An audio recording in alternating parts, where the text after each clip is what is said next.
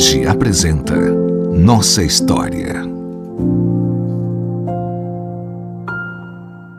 Meu nome completo é Nelson Roberto Dias, sou natural de Jundiaí, São Paulo. Vim para São Paulo com 17 anos para estudar e trabalhar, né? Já tinha cumprido a parte que que cabia do ensino fundamental, né? Então tinha que buscar novas opções. E meu pai sempre foi ferroviário. Minha família, por sinal, é família de ferroviários, né? Desde meus avós e praticamente todos os meus tios trabalhavam. Como meu pai foi transferido para Moca, eu tive que vir para São Paulo e aproveitei. Morei um tempo com meus avós lá no interior, até terminar o colégio. Aí vim para São Paulo já para morar com meus pais e buscar oportunidade de emprego e melhores condições de estudo. A meta era entrar na faculdade, sim, né? É, tanto é que para concluir o primeiro ciclo eu fiz é, curso supletivo, né? E já fazendo cursinho para entrar na, na, na época era era difícil você cursar uma faculdade, né? menos de 3% da população brasileira atingia esse nível, né? Aí consegui conciliar as duas coisas, entrei na, na FATEC em São Paulo, fiz curso de é, engenharia civil, né? Depois disso, já na Protege, até por questões de, de necessidade profissional, também fiz de engenharia mecânica. Aí vim para São Paulo, acho que três meses depois entrei numa empresa de transporte de carga, né, uma empresa de logística, e lá fiquei acho que 10, 12 anos. Eu comecei com almoxerifado, né? E depois cheguei até a, a gerente da área de, de, manutenção. Depois disso, eu me, me formei na área de, de civil, né? E tinha que buscar é, aonde fazer um estágio. Saí dessa empresa, procurei empresas de construção civil. Lá dentro eu consegui me, me encaixar dentro de uma obra, né? De, de, de pavimentação. Aliás, eu, a única obra que eu fiz na vida ali, né, participei, né, que eu fiz, eu participei dela, que é o trevo de acesso da Dutra ao aeroporto de, de Guarulhos, ali onde era a SKF. Ali foi a decepção da minha vida, né? porque tudo aquilo que acontece hoje com, com as grandes construtoras acontecia naquela época, né? E aí eu não me sentia à vontade, não. Desisti e terminei meu curso, lógico, né? Desisti de lá eu fui partir para voltar para a área de manutenção. Trabalhei numa empresa de ônibus rodoviário, né? Transporte de passageiros, que fazia o Vale do Ribeira, o que era um grande desafio, né? Naquela época, a rodovia Regis Bittencourt era considerada a estrada da morte, então era bem desafiador. Até que me convidaram um dia, um Red Hunter me, me achou lá e me trouxe para Protege. Num primeiro momento não aceitei, mas insistiram depois e aí eu entrei no grupo Protege. Ah, isso foi em 89 era, era totalmente diferente. O, o, o segmento de transporte de valores era uma coisa é, muito diferenciada, né? E na época também a empresa era pequena, né?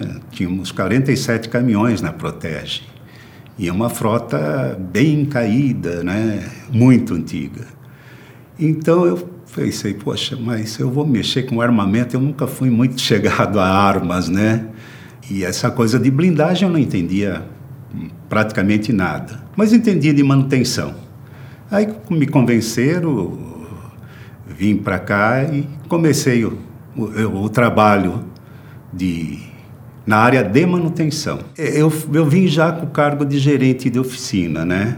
Tinha que organizar a frota, né? Me contrataram justamente para isso, né? Para para organizar a frota dela. Aí nessa época houve um crescimento muito grande de, de do, do, transporte de valores, né? Inclusive a, a frota que era um dos grandes bancos, né?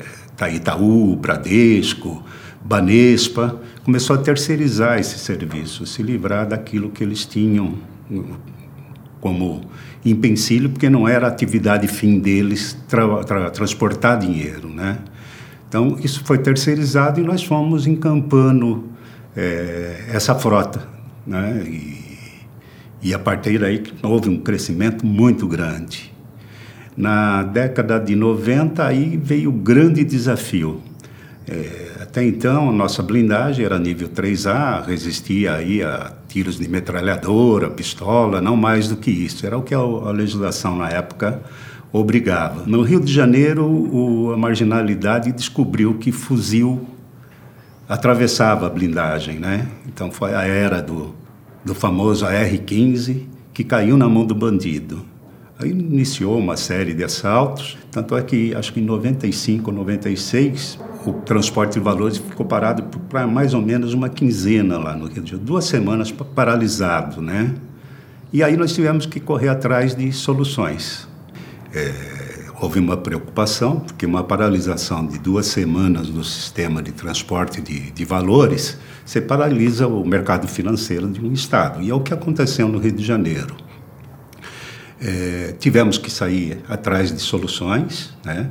É, primeiro buscamos é, solução doméstica. É, aí encontrei um major do Exército que estava de, desenvolvendo um elastômero balístico. Né? Fizemos na época uns escudos para dar um mínimo de proteção para a guarnição, né? Era feito de aço e esse elastômero balístico, né? Uma borracha, na verdade. Era muito pesado, mas nós conseguimos aplicar isso nas laterais do veículo, do veículo que somado à blindagem existente, que já era para 9 milímetros, conseguia dar uma certa proteção, né? Para os vidros também, assim, emergencialmente conseguimos colocar aí é, policarbonato junto com o vidro existente, que também dava lá uma certa, um certo nível de proteção. A partir, a partir daí tivemos que buscar fora. Eu estive em Israel, né, em 96, e desenvolvemos junto com um grupo, uma empresa do grupo da Vibras, né, que fabrica foguetes, já tem tinha uma experiência muito grande em material bélico, né. É, na época era Tectran o nome da empresa. Aí conseguimos, come, começamos a desenvolver um veículo próprio, fomos pioneiros nessa área, né é, trouxe um material já balístico dos Estados Unidos, né? Um, ele fazia parte do tanque Bradley americano, era um aço importado pela fornecedora era Heflin. Né? Então, nós conseguimos é, desenvolver o primeiro veículo 100% é, blindado contra fuzis, né? E aí abrangia todas a, toda a gama de fuzis, né? FAL, AK-47, AR-15, M-16, que era o que estava entrando no Brasil e caindo na mão da marginalidade. Já no primeiro momento, com o uso desse lastômero balístico, é, teve que ser criada uma legislação né, própria para isso. O próprio Ministério da Justiça encarregou um, uma formação de um grupo de trabalho, né, que envolveu membros do, do, do segmento de valores é, membros do Exército, nós contamos com esse major, era Major Urbano o nome dele, né? É, já estava afastado da. já estava na reserva, mas ele é, participava bem.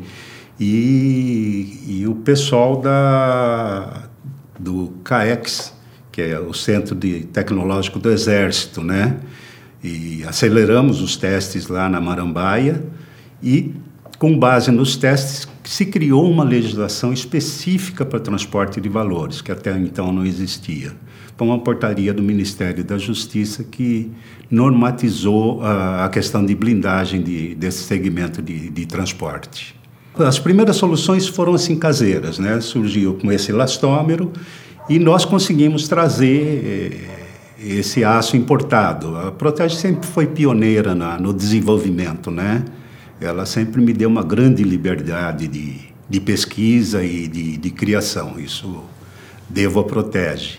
E devo o conhecimento, como eu disse, eu não conhecia nada de armamento e nada de blindagem. Hoje eu pertenço a um seleto clube aí de, de, de profissionais que bem específico na área de proteção balística e proteção explosiva, né?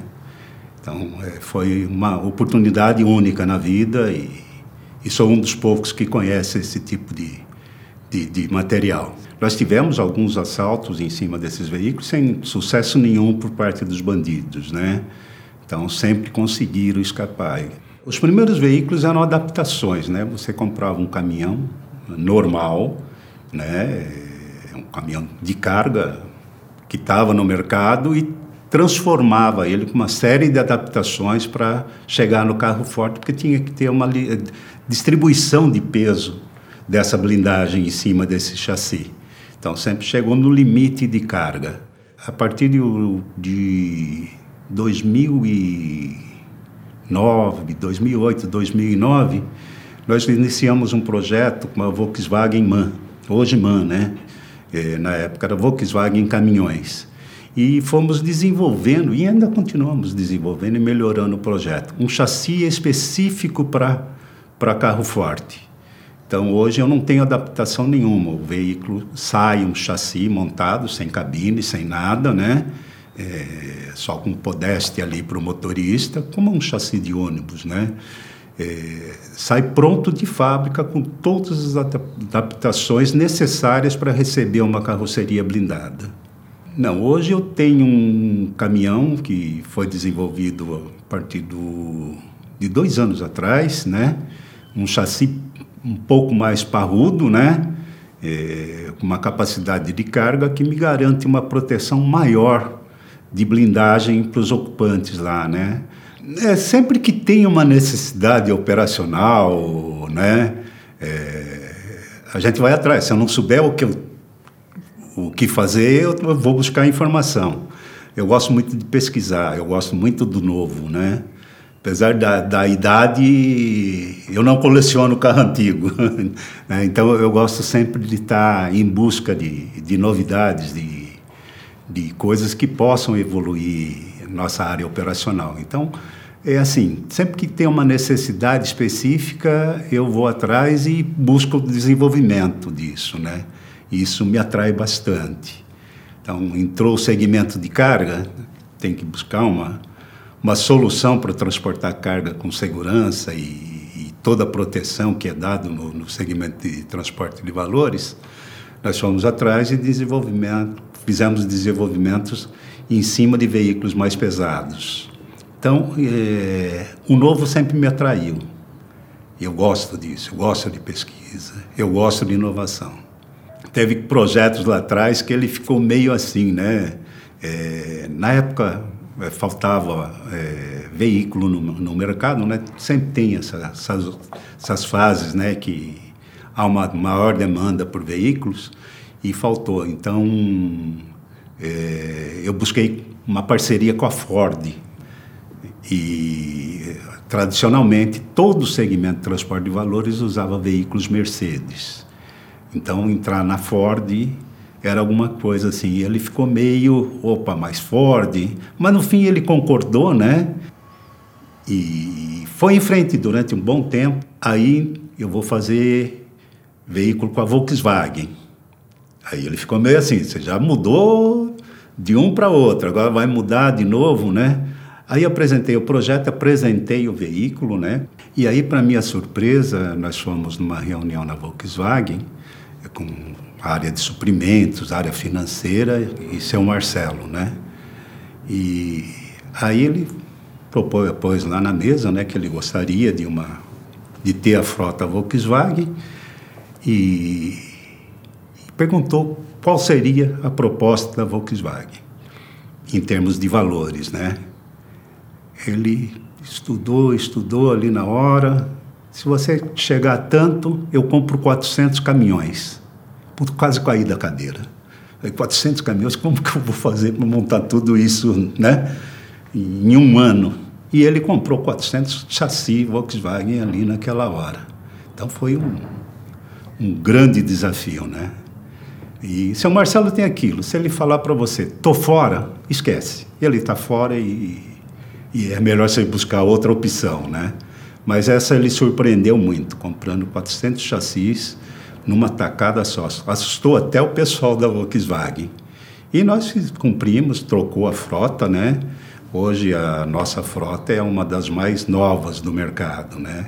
Segmento de transporte de valores ele tem uma cultura de ter uma idade média de veículos aí perto de 15 a 20 anos. Nós estamos com uma idade média de 4,5 a 5 anos no máximo, né? E sempre renovando. Então você tem um efeito ecológico muito grande, porque esses caminhões eles não voltam a circular depois, até por questão de legislação, de ser um produto considerado controlado pela, pelo Ministério do Exército, você tem que destruí-lo. Então, é, em termos ecológicos, você acaba destruindo o caminhão. Você tira ele literalmente de circulação do mercado. Ele não vai mais poluir o que ele já. Na, a, a, além dessa vida. Muitas dessas peças que saem desmanches do Brasil, tanto de carro forte como de caminhões e ônibus, muita coisa é exportada para a Argentina. Né? Vai como peça de reposição usada. É, não, nós, nós fazemos toda a gestão de, da frota. Né? É, isso, com o passar do tempo, houve necessidade de terceirizar. Tem gestão de manutenção da própria fábrica, da MAN. Uh, nós tínhamos oficinas é, em todas as localidades, né? ou oficinas homologadas. A partir de, desse lote de 400 veículos que nós adquirimos da, da Volkswagen, juntou um pacote de manutenção. Né? A Volkswagen, como os outros fabricantes, tem um, pacotes de manutenção de fábrica, que você faz todas as revisões e todos os serviços de manutenção em concessionários. Hoje eu não tenho mais oficinas, só que eu tenho todo esse contrato de manutenção e eu tenho a rede Volkswagen no Brasil todo. Né? Então, se um veículo meu quebrar daqui para Jundiaí, uma assistência técnica da, de um concessionário, ou de Jundiaí, ou de Campinas, ou de São Paulo, vai lá e vai prestar é, assistência mecânica nesse veículo. Então, eu, se eu tiver algum problema, ele vai para o concessionário mais próximo. Então, essa preocupação eu não tenho eu tenho a preocupação com a gestão de, de, de todo esse sistema, né? Então, uh, tem uma equipe é, própria para isso, que, e, e, via sistema já informatizado e agregado a todo o nosso contexto, de toda a nossa rede de, de informações internas aqui, né? A plataforma está numa única plataforma, então o, Todos os indicadores servem para alimentar a área de custos, a área financeira, a área de suprimentos, a área de logística. Então, hoje, isso está todo dentro do, do sistema da TOTOS. Eu acho que a cultura protege, né? O grande diferencial está na cultura da, da própria Protege, né? É, nós somos uma empresa genuinamente brasileira, né? Então, eu não nós não temos os vínculos que os nossos concorrentes têm, que está vinculado a uma matriz fora daqui, né? Teve um caso, além desses casos de, de evolução aí de, de bandidagem e tudo mais, né? Teve um caso específico no, no plano Collor, né? Em que a presidência nos reuniu e tínhamos que reduzir custos, né? E nessa reunião é, para reduzir custos, com a finalidade de garantir a folha de pagamento dos funcionários. Isso marcou muito, né? Que a preocupação maior da, da presidência estava voltada aos colaboradores, né? Mesmo em sacrifício de algumas outras coisas da, da, da atividade do, do negócio. Com essa renovação de frota, hoje você está na na legislação de emissão do CONAMA, né? Se eu não me engano, é CONAMA número 7 ou Euro 5 da legislação ambiental, né? E todos os nossos veículos hoje já estão enquadrados nessa nova legislação. Então, lá deve ter uns cinco anos ah, aí de, de vigência. Então, com a renovação de frota, que a gente vem vendo anualmente, então a gente já está praticamente enquadrado nessa nova legislação, que deve mudar aí em 2023, mas deve, deve seguir sim a, a norma internacional, né, que já já evoluiu uma escala maior, né? E a gente deve acompanhar aí a, a, essa questão da, do, do, do ambiental. Mas hoje está totalmente integrada na, na legislação atual. O futuro da Protege ela vai ter que diversificar um pouco, né, em função de, da, acredito eu, da menor movimentação de papel moeda no, é uma tendência do mundo e é uma tendência aqui no Brasil também, né? Então, para isso já está entrando no segmento de, de carga, né? Carga de valor agregado, está indo bem fundo nisso. É, automações, né? De, de sistema de pagamentos, é, cofre inteligente, caixas eletrônicos, né? E num outro segmento também que eh, nós temos uma empresa que é o, o, segmento de atendimento em aeroportos, né? Esse também foi um, um grande desafio porque quando fundaram a Proer, eu tive que ir para a Alemanha atrás de equipamentos eh, de uma empresa alemã para isso aí. Também não conhecia absolutamente nada de aeroporto, a não ser subir no degrau do avião. Isso também foi um grande desafio na época. Fomos para lá, hoje a gente comanda essa, essa parte de manutenção e de equipamentos da Proer também. Está parado agora, né? óbvio, é, em função de pandemia, mas é um segmento que promete muito. Né? É, também culturalmente eram pequenas empresas que atendiam, agora já está começando a se profissionalizar, né? com a entrada de, de empresas é, de fora no, no, nesse segmento.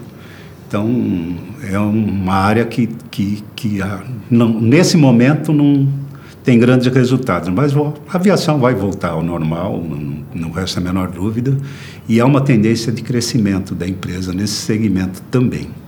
Um outro grande desafio que nós tivemos foi transporte de documentos da Caixa Econômica Federal, né? Na época nós tivemos que comprar aí perto de 400 motos, né? Na, na época levava documento de uma agência para outra, né?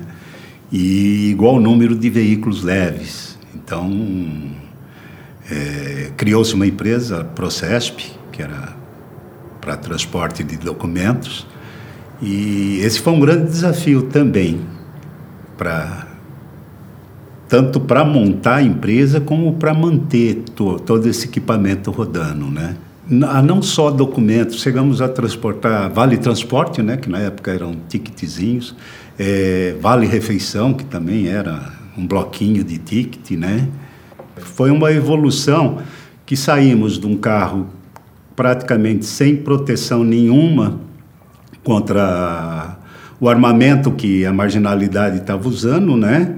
e tivemos que, em, em tempo recorde, buscar soluções. Então, é, esse é um divisor de águas aí para Pro, até para o segmento, não é só para o grupo Protege. Nós tivemos que correr atrás, surgiram algumas opções aí, né? E foi um ponto de partida para a evolução de, de, de, blindagem no Brasil. É, foi justamente em 2010, quando houve essa compra de 400 caminhões de uma vez só, que marcou a nossa empresa, né, principalmente, no plano de renovação de frota, né, com uma redução de custo significativo. E vem se mantendo hoje. Hoje nossos veículos são substituídos aí no máximo a cada sete ou oito anos, né, ou por limite de quilometragem. Então, quebrou-se aquela cultura que é, até hoje ainda existe em algumas empresas e usando o carro forte até onde não poder mais. Em primeiro lugar, ela é economicamente melhor. Nós é, fizemos o estudo bem minucioso em cima do custo que era o veículo é, com maior idade e o, com um plano de renovação de frota. Então, isso se tornou melhor, nós chegamos a ter 1.200 veículos eh, em operação. Num primeiro momento, quando se renovou a, a frota, nós caímos para menos de 900 veículos em operação, pela maior disponibilidade até do veículo. Né? É, isso trouxe uma redução de custo significativa. É, diminuiu agora em função de pandemia, mas é, o resultado econômico foi em cima da, da, da, da renovação. Então, diminuiu-se o número de veículos circulando, né? É, e maior disponibilidade do veículo. É, e ecologicamente também, né? Porque nós partimos de um veículo mais antigo para uma tecnologia mais nova com menor emissão de poluentes. Hoje nós temos, a, a cada seis meses, uma inspeção de emissão de poluentes, feito até por, por empresas aí homologadas pelo Inmetro, né? Então, eh, como norma ambiental da, da, da, da Protege, é estabelecido esse, esse programa de monitoramento de emissões. Então, ecologicamente, nos dá aí um ganho muito grande. Não, é uma, uma preocupação da própria empresa. Né? É, é, é estabelecido em procedimento por nós. Isso não, não, não é só para cumprir legislação e nós não nos atemos a essa, essa questão. É por cultura mesmo. Em termos de oficina, nós já ficamos com a oficina central aqui em São Paulo, né? Ela ficou mais sendo uma área de desenvolvimento. Ela não, não presta mais serviço de manutenção então essa oficina ela está focada só em desenvolvimento praticamente. É, praticamente é esse tipo de, de serviço, de, de instalação de, de segredos é, de segurança. E essa parte de desenvolvimento, é aquilo que eu falei antes. Alguém tem uma necessidade específica de um item de segurança ou um item de desenvolvimento. Então, a oficina hoje está dentro desse contexto. É, a necessidade, o, o mundo está ficando cada vez menor, né? Então, as tendências lá de fora vão, vão, vão quer queira, quer não, vão nos atingir aqui. Houve uma sinalização o ano passado do uso de gás natural, né? Nós temos grandes reservas, é, principalmente no Sergipe, é, de gás natural. Está meio capenga isso, o noticiário está divulgando aí que nós vamos ter que importar gás porque não temos transporte, como transportar o gás de, de, de, do, no, do Nordeste para cá, por enquanto. Então, mas existe já até veículos desenvolvidos a gás. Nós participamos lá no passado bem remoto de, uma experiência com veículos a gás. Foi boa, né? Era um veículo híbrido, mas uh, nós temos reserva disso. Então a gente tem que seguir qual vai ser a tendência aí e pesquisar todas as opções, mas que combustível fóssil vai deixar de, de existir, o petróleo, né, não, não o gás, mas vai deixar, vai ser substituído com certeza, ou o elétrico ou a gás. É, nós vamos deixar esse, esse tipo de, de opção de combustível para trás. Aí a parte, eles também têm uma limitação de queima desse gás, né? Então, o governo está aí numa encruzilhada, ou usa e não pode queimar todo, ou não usa. É, na verdade, o desenvolvimento de transporte de carga, nós voltamos à origem. Nós pegamos um caminhão de linha normal e temos que transformá-lo numa blindagem nível 3. Então, o, o que se faz? Retira-se cabine, tudo que é original do veículo e cria-se uma cabine totalmente blindada. Hoje esse material é importado, né? É um aço específico até para não sobrecarregar o veículo e dar uma maior capacidade de carga a ele. Então, é totalmente transformado. E em vez dos tradicionais baús de alumínio, né, que compõem a frota aí de transporte de carga, nós fazemos uma, uma carroceria, um furgão em aço blindado, um nível de proteção equivalente ao nível 2. O que garante que essa carga, mesmo numa, num caso de, de sinistro com o veículo, não vai ficar expostas aí, né? A pesquisa de, de, de materiais de blindagem, é, nós iniciamos por Israel, meio às cegas, né? Sabíamos que eles tinham tecnologia avançada em sistema de blindagens, né? Primeiro que nós fomos e que tínhamos maior problema na época para resolver era vidro blindado. Então eu me recordo que nós fomos quase fronteira com, com o Líbano, né? É, numa fábrica de vidros chamava chamava-se Oran. E de lá nós trouxemos os primeiros vidros blindados. A Protege importou um container de vidro para aplicar nos seus veículos. E nessa época foi justamente esses vidros que equiparam os veículos Tectran, né, que seria uma inovação muito grande. Depois disso, numa parceria também com um fabricante nacional, nós, nós acabamos desenvolvendo aqui esse mesmo vidro. Mas a tecnologia desse material era israelense. Não conseguimos trazer a questão de blindagem que a gente de, define como opaca, né, que é a parte de aço e outros materiais, em função do custo, era muito alto.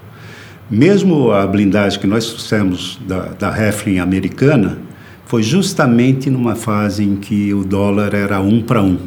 Aí nós cons conseguimos trazer tanto o material israelense como o material norte-americano. É, depois disso, nós chegamos aí também numa empresa na Espanha e pesquisamos alguma coisa na Alemanha. Mas o, a grande fonte de, de, do início do processo foi Israel. O grifo foi eh, desenvolvido em função do ataque que a gente vem sofrendo. Então, nós fizemos o, o, esse carro, o grifo, de forma a, minimizar esse efeito da ponto 50 e passamos isso para o projeto do carro. Então hoje ele teve sucesso em várias ações, acho que umas quatro ou cinco tentativas e não conseguiram imobilizar o veículo. Então esse é, esse é o grande ganho do, do grifo. E, e por que grifo? Grifo é um ente mitológico, né? Metade águia, é, alusão ao nosso nosso símbolo, né, principal, e metade leão, né? Então é a força e a astúcia é, unidas aí. Então surgiu o nome grifo. Normalmente eu dou nomes assim é, aos meus aos meus veículos, né? Os, os batizo. Então você tem Titanes, que é o caminhão com carreta, tem o Trudon, que também é um outro ser mitológico, né? Tem rinos, tem uns nomes é, meio jurássicos aí. Não que eu seja, mas tem esses nomes meio jurássicos. O veículo de carga ele é dotado de containers é, que na verdade são cofres, né? Que podem ser adaptados dentro do, do veículo, travados dentro da carroceria e pode transportar valor monetário ali também, é, agregado com carga. Mas a finalidade específica do, do, do, dos veículos de, de, grande porte é transporte de carga com valor agregado. Então, o, a demanda do cliente nos forçou a buscar. O meu primeiro caminhão era um caminhão simples, né, que era para transportar moeda, ele não era para isso aí.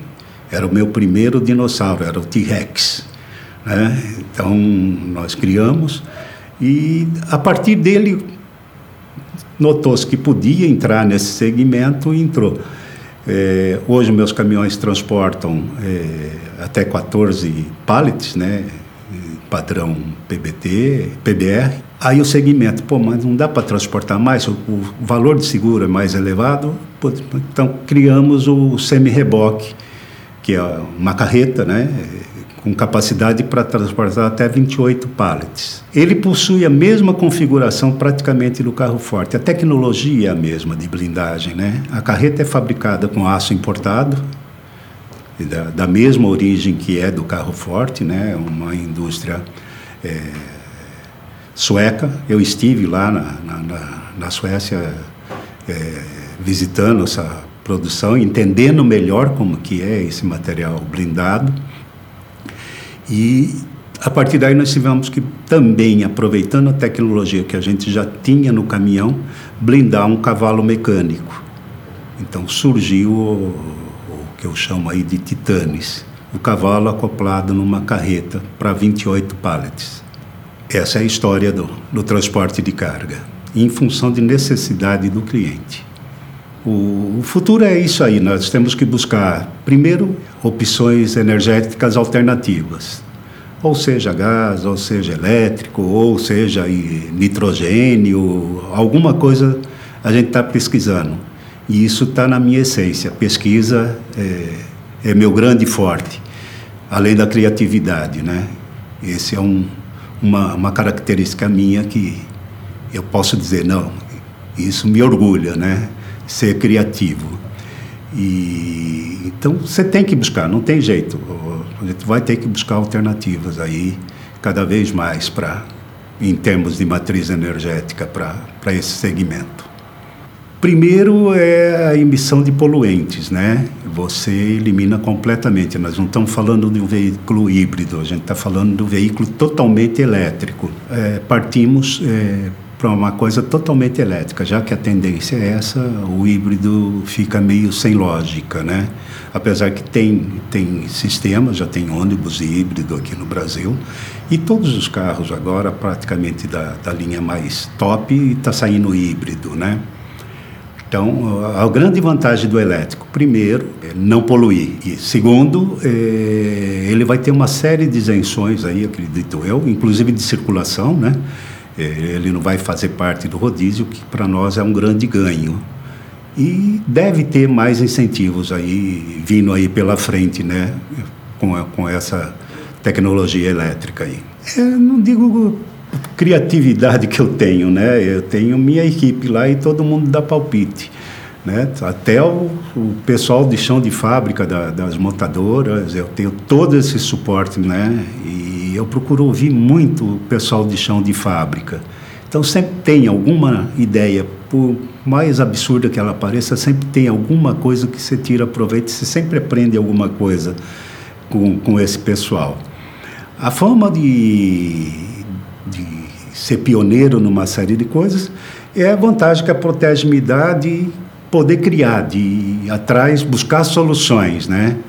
É, os dois outros grandes grupos né, dependem aí de, de autorizações de matriz.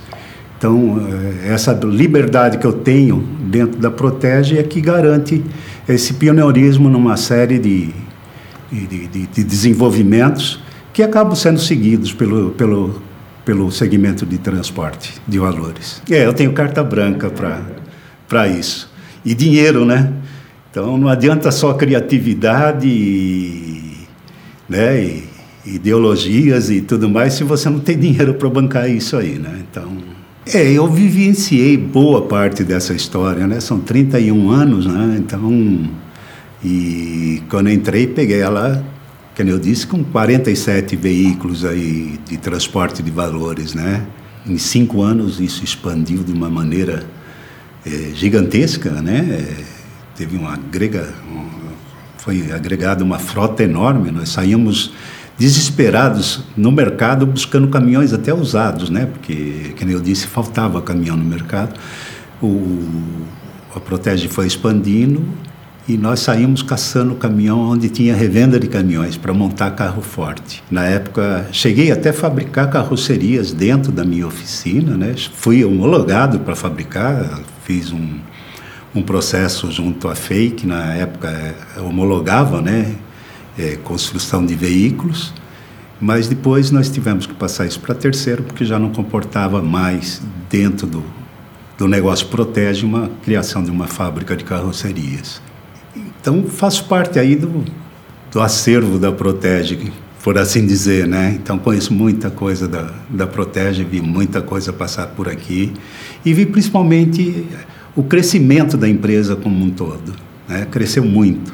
E dentro dessa mesma cultura familiar e, e de liberdade e de respeito. Nossa história protege.